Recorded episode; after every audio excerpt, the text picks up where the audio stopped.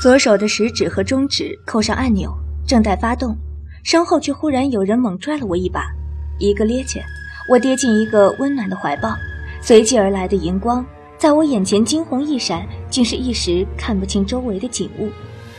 音乐有些慌乱的声音响起，大叫道：“是谁？圈住他们，别让人跑了！”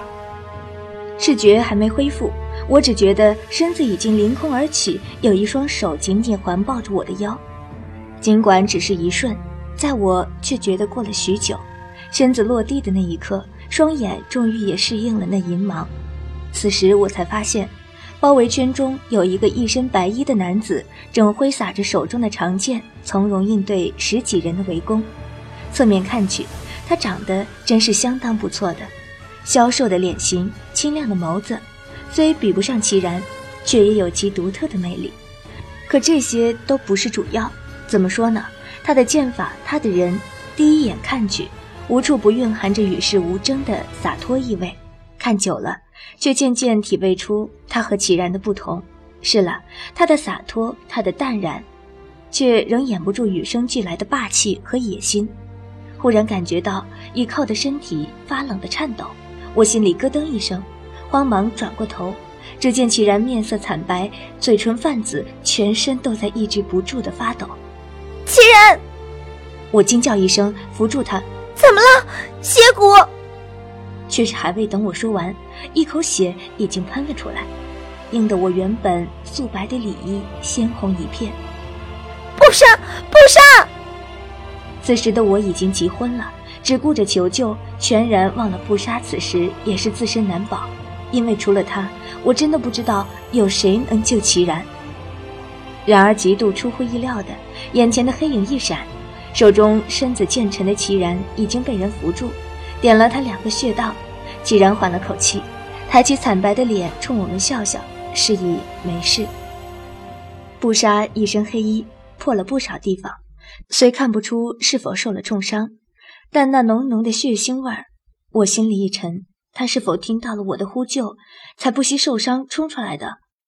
布莎冷冷地盯着我，有一丝不悦，道：“你不是大夫吗？”哎，我一愣，那个貌似我又把这件事给忘了。这三个月跟着齐然，有什么病患，虽然我也参与医治，但基本上做的都是类似护士的工作，一时竟真的忘了。自己也已经有齐人一半医术这个事实，我皱眉看布莎这么冷静的样子，难道三个月来这已经不是第一次发生了？那么齐然还能活多久？我握紧了拳头，或者说，我还能陪他多久？搭上齐然的脉息，只能用一个词来形容：汹涌。那么多的气在他体内横冲直撞，难道不会使人痛不欲生吗？布莎也说过，血骨发作时会让人生不如死。仿佛看透了我的想法，既然抚了下我的头，柔声道：“我练过一种特殊的内功，可以在一定程度上控制体内的痛觉神经，使他们失去敏感性。”这这样也行。正待再问，地下传来一阵吆喝声，吸引了我的注意。原本从容的白衣男子，仿佛因为这一变故而乱了方寸。剑法一致，险象环生，但也只是一瞬。他原本混乱的剑法变得更为凌厉，举手间已经有两个黑衣人倒地。阁下到底是何方神圣？印月已经抬头望见了布莎，大概是知道今日的目的不可能达到，所以挥手命令众人退到一尺开外，脸色苍白地问：“白衣男子笑着收回了长剑，直指其然道：‘他兄长。’”我一个趔趄，那岂非又是一个王子？再次住进豪华别墅，我已经连基本的惊讶都没了。一个掌握全天下经济命脉的庞大组织有这种排场，可以很正常的忽略不计了。他是我的二皇兄，萧奇峰。既然经过休息，脸色终于暂时缓和了过来，随即做了介绍。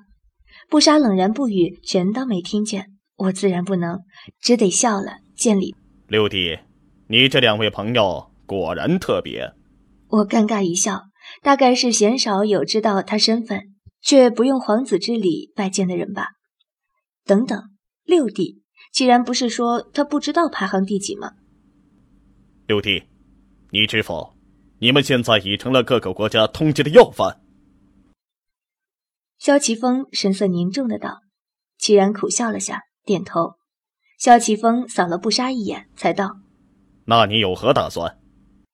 那一眼真是让人超级不爽，如高傲大才子那般居高临下的无视。我起身向他们扶了扶身，面无表情道：“对不起，布莎还有伤在身，我先去帮她包扎下伤口。”你们慢聊。既然从进屋开始一直紧皱的眉终于舒展了下，柔和的笑道：“好。”不走。布莎冷冷的开口：“为什么？”我愕然，心道：“老大，你也太小我面子了吧？”看到布沙森冷的眼神，却忍不住打了个抖，心中忽的一闪：难道他是担心这个二皇子会对齐然不利？我点点头，无奈道。齐然，看来我的医术入不了布杀法眼，不如你去为他医治吧。齐然眼中仿佛闪过什么，随即淡笑着点了点头，道：“二哥，对不住了，我必须先为布疗伤，那些事明天再谈吧。”萧奇峰洒然一笑，道：“当然可以啊，自家兄弟何必这么见外啊？”次日清晨醒转。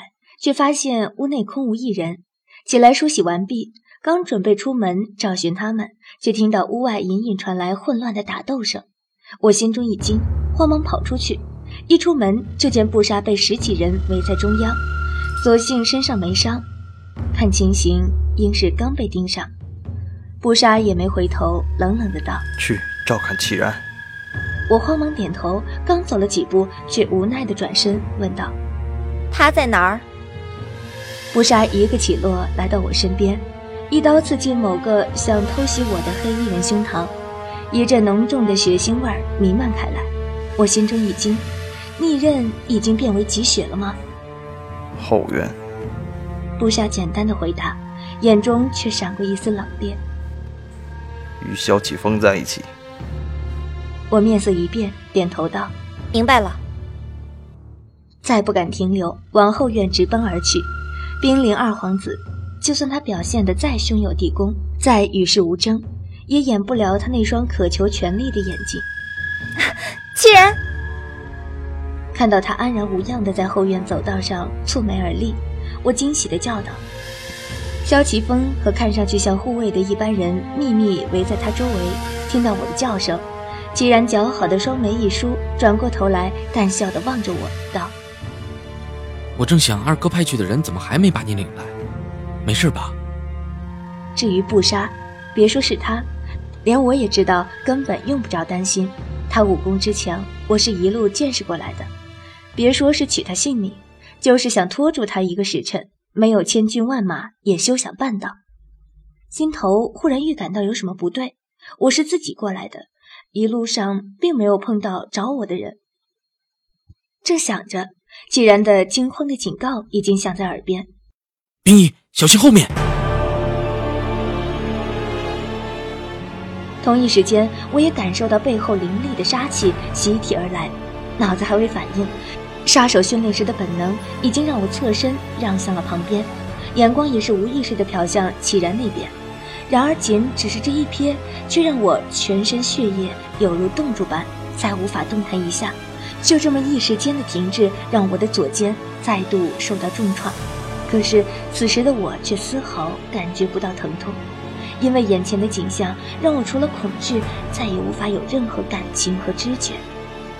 一个滴血的剑锋从齐然的胸口穿透出来，妖冶的染红了他淡蓝的长衫，更染红了我圆睁的双目。